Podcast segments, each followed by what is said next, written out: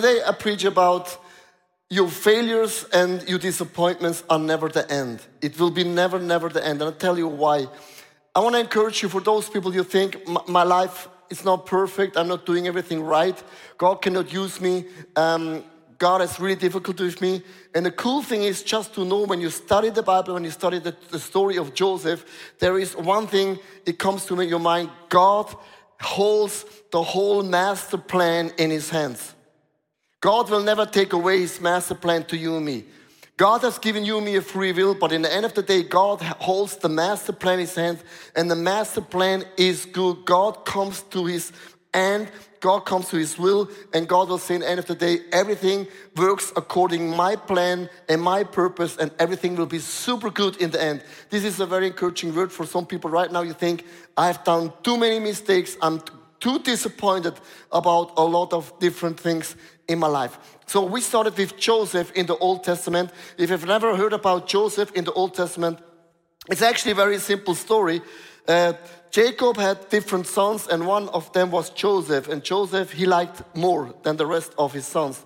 He gave Joseph a very, very unique uh, uh, clothes, actually. So that means he was a little bit, he preferred him more than the rest. So can you imagine if you are Joseph, that's good for you, right? But if you're not Joseph, not a good story, right? So Joseph had a dream, and the dream was not his destiny. But Joseph had one problem. He had some pride in his life, and you know, God resists the pride people, right? But in the end of the day, you can see in the end of his life, Joseph said, Hey guys, I really do believe that God will give me a legacy. So please bury my bones not here in Egypt, bury my bones in the promised land. Wherever you go, you have to carry my bones to the promised land. And in the story, Joseph had more faith, he believed more in the promised land than sometimes those people that were still alive. So when I, I want to ask you a question, what will be your legacy? What's about your bones? What's about your bones? Because we often preach about dreams and, and callings, but what's about your bones? So, what will be your legacy in your life? Where do you want to be buried? So, what will you stand for? Can you imagine? Sometimes people say to me, I, I, I wish to have a wife. Uh, there's a lot of women around the world. But what kind of a woman do you want to have? A woman, when she lifts her hands, heaven falls down. People say, I would love to have a man. What kind of man? There's a plenty of men around the world, right? Like men still lifting holy hands, and when they touch people, people got sick. Or some people say to me, Pastor Leo, I would love to have a beautiful church. I say, what kind of a church do you want to have? A church with signs and miracles or just a kumbaya church? So I want to ask you a question. What is your legacy? What it's, what's about your bones? Where do you want to be buried? And in the story of Joseph, and I want to go into a scale because in the story of Joseph, the scale was in a balance in the beginning, but all of a sudden, Joseph had some issues and it overemphasizes everything and becomes very, very heavy. This is what disappointments and failure is doing. It gives weight to something. The whole attention and the whole focus, everything is on them there. So when, when you're going into the story, and I give you a little like a biblical background, and then I explain you why uh, uh, Genesis chapter 38 is there. So Genesis chapter 37, the Bible speaks about Joseph dreams and he's sold to Egypt, right? So when I will tell you a story, I will say I'm born, then I get uh, 15, then 20, then 25, then 32. But in Genesis chapter 39, Joseph was in the Potiphar's house and for 13 years in prison. So now comes the interruption chapter in, in, in that game, chapter 38, Judah and Tamar. And when you study the Bible, you will say, I don't get it, God. What has Judah and Tamar to do with this beautiful Joseph story? Do you know everyone here, you have an interruption chapter in your life? Certain things happen in your life, and that's why you're acting like you act, and you became what you are right now, right?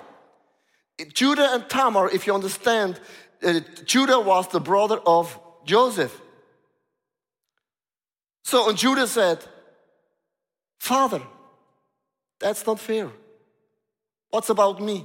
What's about my gifts and my favor? What's about me? And what Judah did, Judah started to compare his life to Joseph. So I have good news and a bad news. There is always a Joseph in your life. You will always meet people in your life, they're doing certain things better than you do. Can I hear like, oh, really? Yeah, oh, really? Yeah, yeah, really, really, really. There are some people, they sing better than you can sing, they dance better than you can dance, they write better than you write, even their ears are looking more beautiful than ear, your ears. Their kids are awesome, their house is super, even the dog is amazing. There is always some people in your life, they're doing certain things better than you do. And what happens with Judah? Judah start to compare himself with Joseph. If you want to be really not happy, start comparing with other people. If you're doing this, you are game over. So Judah was not happy about his gifts and his calling. And here's the thing in the life of Joseph. Joseph, he worked in the father's house. Do you know why? because Joseph is a leader, he's a manager, he can manage certain things. When Joseph was in the Potiphar's house, he worked in the house of Potiphar again. When Joseph was by the Pharaoh, he worked for and in the house of Pharaoh. That means Joseph's calling was being a manager and also a leader. So, but if you are a worker, you will say, Yay, those high end uh, leaders in my company, they're sitting in a beautiful office and do nothing. I do the real work, right? I hear this all the time in Switzerland. People, they don't like leaders and managers, but the hard workers, they're the good people. So Judah compared his life with Joseph. And there's a word, it's not fair. I don't know what you're going through right now, but some people you say, it's not fair what I have going through.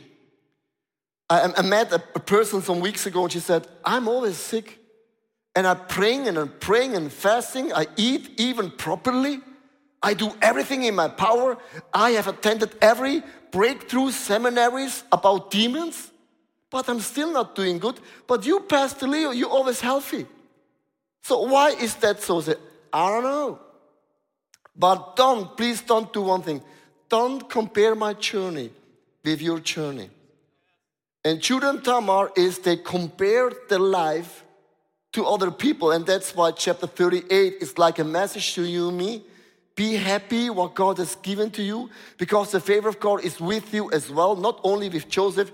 Of course, the Bible says God, God was with Joseph and God was with Joseph and God was with Joseph and God was with Joseph and God was with Joseph. But Joseph was also with God. If you want to have God on your side, be with on the side of God as well. So I asked ChatGPT to be quite honest, what are the most disappointments of the people around the world in every generation? They said people are disappointed about relationships, career, personal goal, health, finances, politics, oneself, education, God, and you can go on and on and on and on and on and on. And I tell you, what happens when you are disappointed? You're giving something more weight than the rest, and your life is falling out of balance. I know we Swiss people, we like balance. We like to being neutral.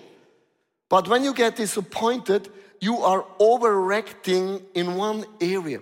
For example, when, when you have experienced that a lot of people they have betrayed you, you will not trust people anymore you will say all the people in the beginning, they're nice and friendly, they give you gifts, but until they have you, the story changes. So that means you can sit here, you can listen, or you can say, I don't trust any church anymore. I don't trust any past anymore because all the pasts around the world, they are the same. And all of a sudden you're giving something, you're overreacting and giving something weight, and you're blocking yourself out of opportunities of God Almighty. So let's go into the story. In Genesis chapter 38, verse 1 and 2, the Bible says, At that time, Judah left his brothers and went down to stay with the man of Adullam named Hiram. There, Judah met the daughter of the Canaanite named Shua. He married her and made love to her. When you see marry and love, the people say, Oh, what a beautiful love story. So please understand, in that text is a horrible news. The Canaanites have been the biggest enemy of the people of God. And God says, Don't get married with your enemies. Do you know what Judah did? Judah said, Father, I'm so disappointed about how you raised me. I'm enough. I don't want to be a part of that family anymore. He walked away to the enemy and says, I want to stay by the enemy better than by the people of God because even though I'm disappointed about God Almighty because the favor of God was on Joseph, but what's about me? You can sense I was very loud.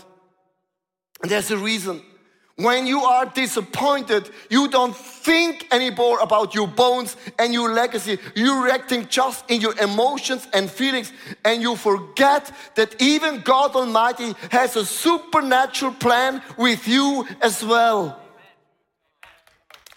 So don't walk away from the calling. A lot of people, when you get disappointed, they walk out of church, walk away from God, and think the life is much better. When a church gets bigger, bigger, not bigger, a church gets bigger, and even your family gets bigger, that means more people, more opportunities of disappointments around the corner, right? So here are three points I want to share with you. Close the door to disappointments. Close the door of disappointments. If you don't close the door of disappointments, the devil sneaks in. And the feeling and your destiny is horrible. So I want to share with you what happens. I want to share a very complex story in Genesis chapter 38. I don't want to go into all the details. But think Judah left the father, God, everything. So what Joseph experienced, Judah experienced the same thing too. Sometimes you say, I don't want to be like my dad, like my mom. I don't want to do the same mistakes. I hear you. But 20 years later, you're doing the same mistake like your mom and your dad did. Have you ever met people like this? Your neighbor? It's horrible. So let's go into Judah. Judah had three sons, Er, Onan, and Shelah. So Judah made a decision that Er get married to Tamar, and she was a Canaanite. And Er was a guy who doesn't believe in God, and God killed him. So can you imagine when Judah saw that his son get killed from God? So in that season, he had to marry another one. And he said, I have another one, Onan. But Onan said, I don't like Tamar. And I don't want to have sex with her because if I get sex with her, she will have babies, and I don't want to have babies with her. So before he had an orgasm, he took out his penis and he dropped everything on the ground. It's a very, very unique story. Sorry. So when he did that, God killed him too. So Judah, um, Judah lost two sons. And the third one is that I don't want to be that Shelah get married to Tamar because everyone is around Tamar, they're dying. To make a long, complex story, Judah, he failed. He was bitter. He ran away from the calling of God. But out of the tribe of Judah, out of that mess, the whole tribe of Jesus Christ is coming out. And I'm here to tell you whatever you're doing, God is still in the lead and God has the master plan in his hands. So Judah learned that maybe from his dad because Joseph, Jacob uh, did had experienced the same thing. The first son, Joseph, died. I mean, he believed he's dead. He wasn't dead, but he believed he's dead. The second son, Simon, he believed he's dead too. And Jacob lost two sons too. Same thing repeating sometimes can be your dad was an alcoholic, you're an alcoholic too. Maybe divorce is in the family and divorce is a topic in your life as well. Certain topics are repeating. And the third son, when he said, Hey, bring Benjamin. You know what? Jacob said, No, I cannot give you Benjamin. Even though if the people of God are dying and starving, I don't care. I cannot give my heart he tried to protect him. You see, what Jacob experienced, Judah experienced the same thing too. So that's why I think we are on a very, very topic that a lot of people you can relate because certain patterns are repeating in your life as well. And you are shocked to say, oh my gosh, how can that be? And I really do believe it has to do that you have opened up your door for disappointments and the devil sneaks in. But even though, I want to repeat it, if you fail, God has a master plan. And that master plan is super good. Point number two in that story avoid overemphasizing, do not stop when you get hurt. So now comes the question why in the world has Jacob preferred Joseph? I mean, I mean, if you are if you want to get married, just please do a marriage course in ICF. The first lesson be treat your kids, everyone equal. That's like a no-brainer, right? But Joseph, uh, Jacob had no time for our marriage course. So why in the world he preferred Joseph more than the rest? And listen to me, there is a reason. There's a reason behind that attitude. And the reason you will be if you get disappointed, if you get hurt, you will say, That will not happen once again.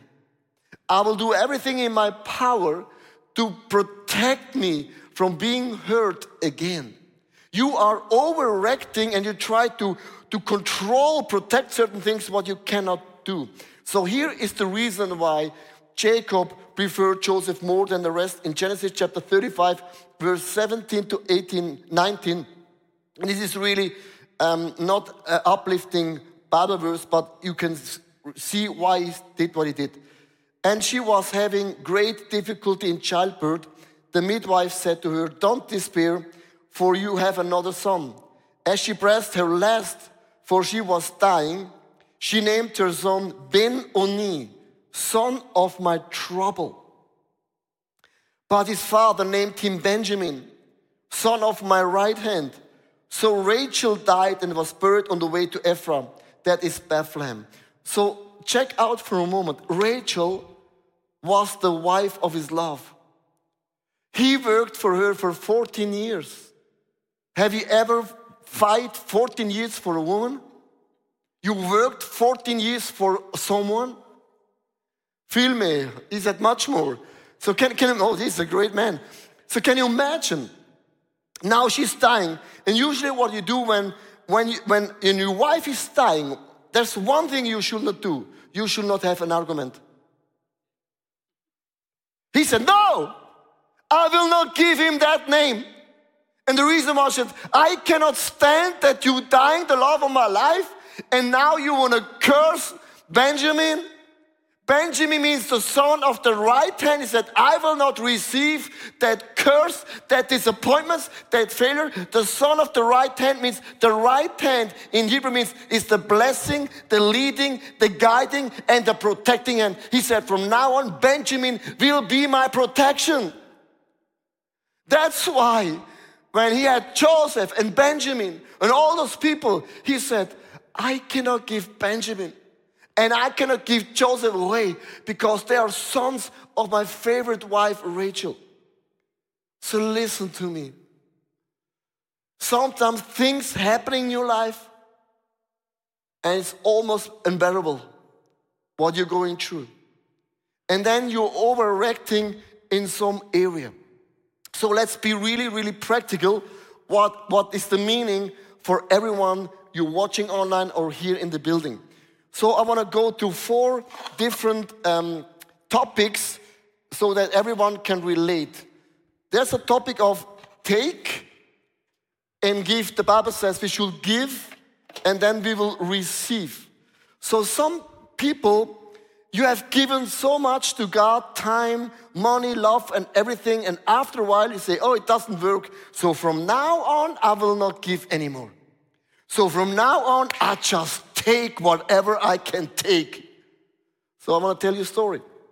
I have a friend, he's a, a missionary guy, missionary guy. So he was brought up in poverty. The parents always said being a Christian means we do not have a lot of money, uh, there's a lot of trials and tribulation, and being a Christian is super hard. So we will not, we will not have fancy clothes, no fancy car, no fancy shoes, no fancy watch. Even our tea bag we're using twice because we're missionary. So he was growing up in that, in that environment. For him was being a Christian means you have a poverty lifestyle.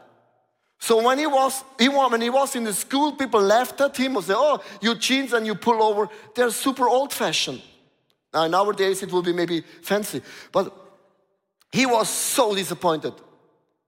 So he made a decision in his heart.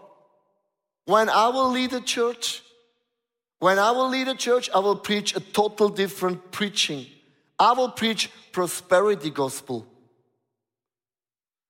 So from poverty into prosperity gospel. You overemphasizing something because when you heard, you overemphasizing a topic in your life and getting extreme as well, right? So he preached that message. He drove the most beautiful cars. He flew whatever he flew. So one day the church kicked him out because he was overreacting in one topic. And maybe you're here and saying, Pastor Leo, I have given so much. Giving, it's not my topic anymore. I just more in the in the receiving position right now. Because you get hurt too much. Another topic is mercy and judgment or grace. Grace is maybe the better word, but mercy is uh, okay for me too. So this is also very, very interesting. I'm not sure if you brought up Christian, but if your parents are really judgmental Christian and religious Christian, you will say, I'm done. I, I just like the mercy. I just like the grace of God because the grace of God means it's the grace of God. So I remember we have a guy in our church. He comes on a Sunday morning. His mom always said to him, You're not enough. You're not holy enough. You're not gifted enough. You, you maybe, if you're lucky, you go to heaven, but I'm not sure. She really pushed him so hard about don't have a tattoo, don't smoke, because a real Christian is not smoking. You a burning Christian, but not a smoking Christian. And all you can go on and on and on. And you know what I'm talking about. So he said, I, I, I, am done with church and, and I will not read the Bible because if I'm reading the Bible, there are laws and laws and laws and laws, and I don't read the Bible, then I'm fine. Because I have the Holy Spirit, and if I'm not agree, I can say, Holy Spirit, I go to work and just chill. So he was in the mercy zone.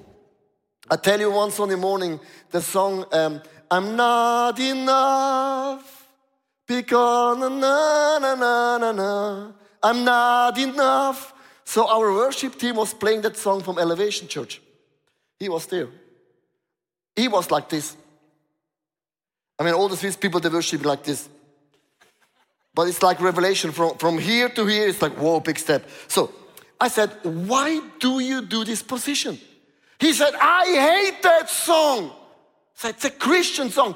I don't like the lyric said, What's wrong with the lyrics? It's like my mom. And every time the lyric goes, I'm not enough, he screamed, I am enough! Louder than the rest of the congregation. And one guy said, Are you not able to read? It's wrong. He said, You're like my mom, I don't sing that song. So what happened? He got so mad and so angry about that worship song so you are overreacting. You, you, you, hear me what I'm telling? If you are growing up judgmental, you overreacting, and all of a sudden, when you when you experience God's grace, all of a sudden you become a missionary of grace. Don't be a missionary of grace, be a missionary of Jesus. Never what you have experienced. So thank you for the amen. So another topic, the next one is, is mistrust and trust. So this is also something happens all the time. I mean, let's be honest for a moment.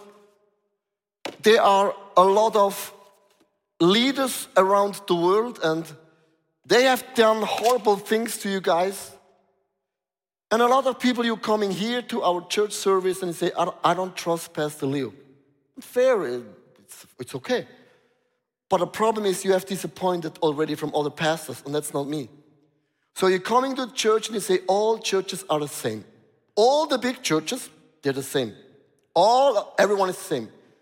So you are lacking of trust because you have experienced bad things in your leadership. What happens if this happens? First of all, I'm sorry for you guys. But second, you are limit, you're limiting your life as well. Because I really do believe you cannot put everyone in, in the same box. Not everyone has done the same thing to you. Not everyone is the same. There are some good people. I say some, not everyone. But find that some people. And if you are mistrusted, it's, your life is not in a balanced anymore, and you don't trust anyone anymore. In the last thing I want to share with you guys, it's pleasure and health. Pleasure and health. So, what I mean by that is like this the Bible says our body is it's, it's a temple of the Holy Spirit. So now people say it's very important what you drink and what you eat. So Coca Cola, it's a no go because of the sugar. But Coke Zero, it's also not good because it blocks the burning process. Why? I'm knowing that because I study everything. So a lot of people, all of a sudden, you experience the health, the eat, and everything. It's good, it's good, it's good. But all of a sudden, you're losing the pleasure, the joy in the Lord. You believe if I'm eating healthy, I can be still alive when I'm 140 years. I don't think so. You want to be 140 years. You know, you know what I'm talking about? And all of a sudden, you're giving a topic, you're oversizing a topic, and it's not healthy anymore. So, my question to you and to me will be what is your failure? And what is our is or are your disappointments? And you are here, and this has a big impact in your life, like Judah. It's blocking you and you're doing certain things not in the right manner. So I want to close in the last point live in God's divine balance.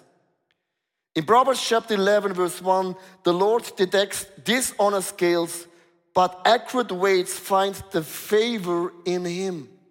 And I really do believe the favor means it's not like motivational speeches or come on, uh, get rid of all the things. I really do believe that the Bible, the word of the Lord, it's our foundation. I put weight into the word of the Lord. And because of the word of the Lord, it's like my anchor, my foundation. Everything comes into a balance. So I want to close with a very, very honest story, and please understand me right. So I was brought up Catholic, and I have never read the Bible because when you are Catholic, you do not read the Bible because the priest will read for you. That's, that's, that's one of the benefits of being Catholic. No, it's not. So when I got saved, when I was 18 years old, I bought my first Bible, Hope for All. It's a German Bible. Very, it's a very simple translation you, you can read so easily. So I came to the church with that Bible, and people say, What kind of a Bible is this? Say, Hope for All. They, they ripped the Bible out of my hands and said, That's not even a Bible. You need the real good foundation Bible, the real deep Bible. So they gave me Elberfelder. It's very close to the original text, but if you read it in German, you don't understand anything. So then I played the, a, a, red guitar in the worship team, a red guitar. They asked me if I would play in the worship team. I said yes. In the second row, there was a lady. She said to me, This guitar is from the devil. I said, No, it's not about it. So I had long hair because I can have short hair, long hair, everything looks beautiful. And they said, You, as being a man, you cannot have long hairs.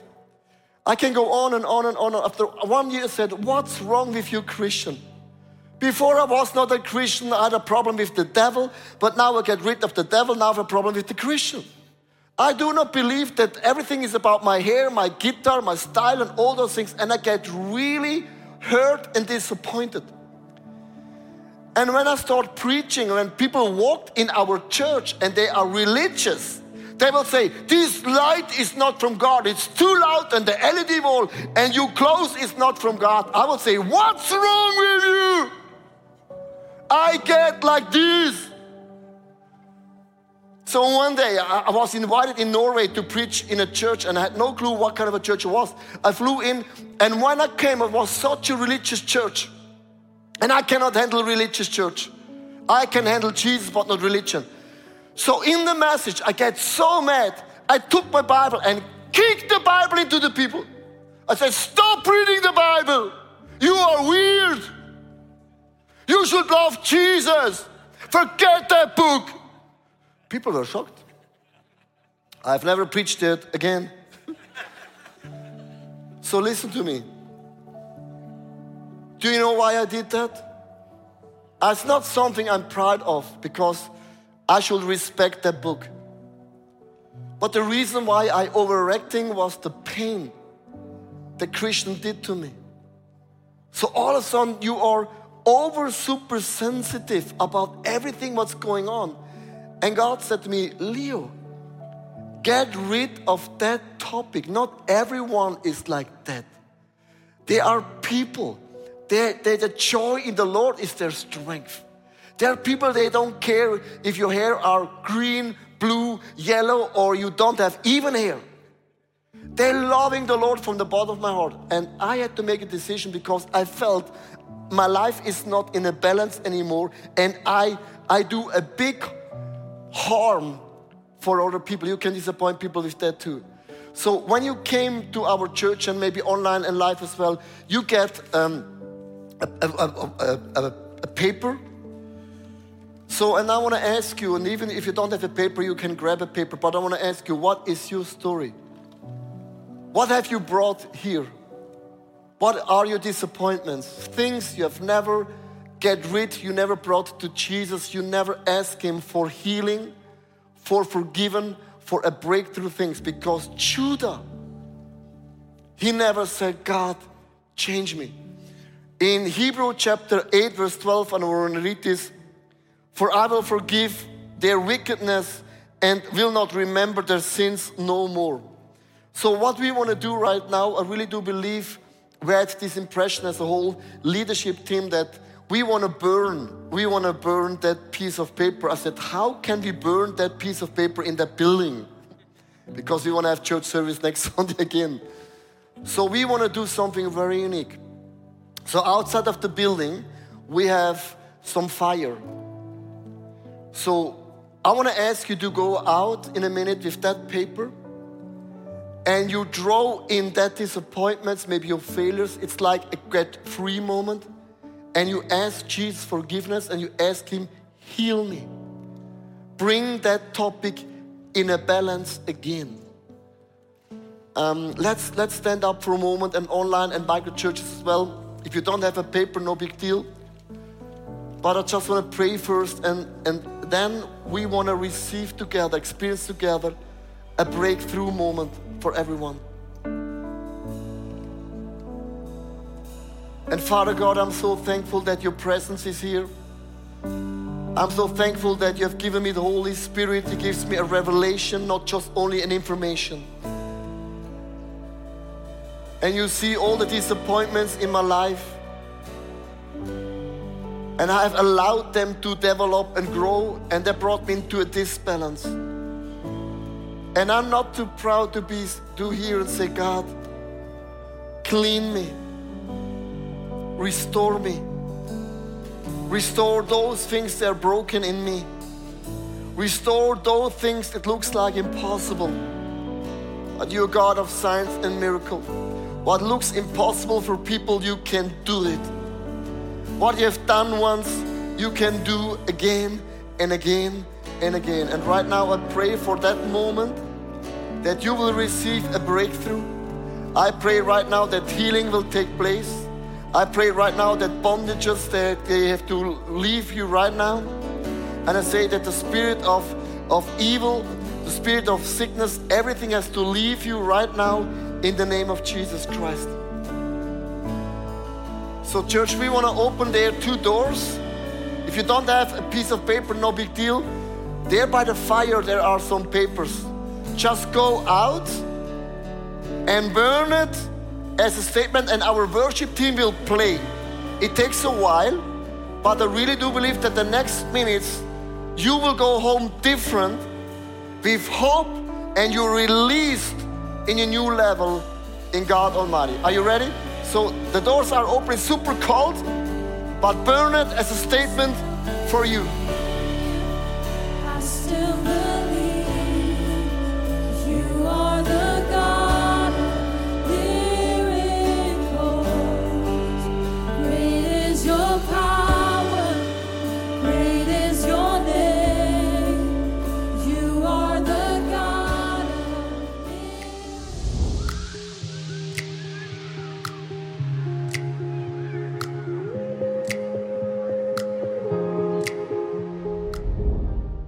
Hey, thanks for watching. Hey, our passion for people is that we see them grow in their relationship with Jesus, live fearlessly, and influence their people and the surrounding in a positive way. And if you would like to be part of that vision, we thank you so much for your financial support because that would make it possible. I hope that this message spoke to you really. And if you don't have subscribed to our channel, please do this. And it's always a big blessing. Maybe you know some people in your neighborhood or in your friendship, the, that podcast could be a very well cool thing. Just share the link because it's pretty, pretty easy. And I'm looking forward to see you again. Tune in and God bless you and see you soon. Bye bye.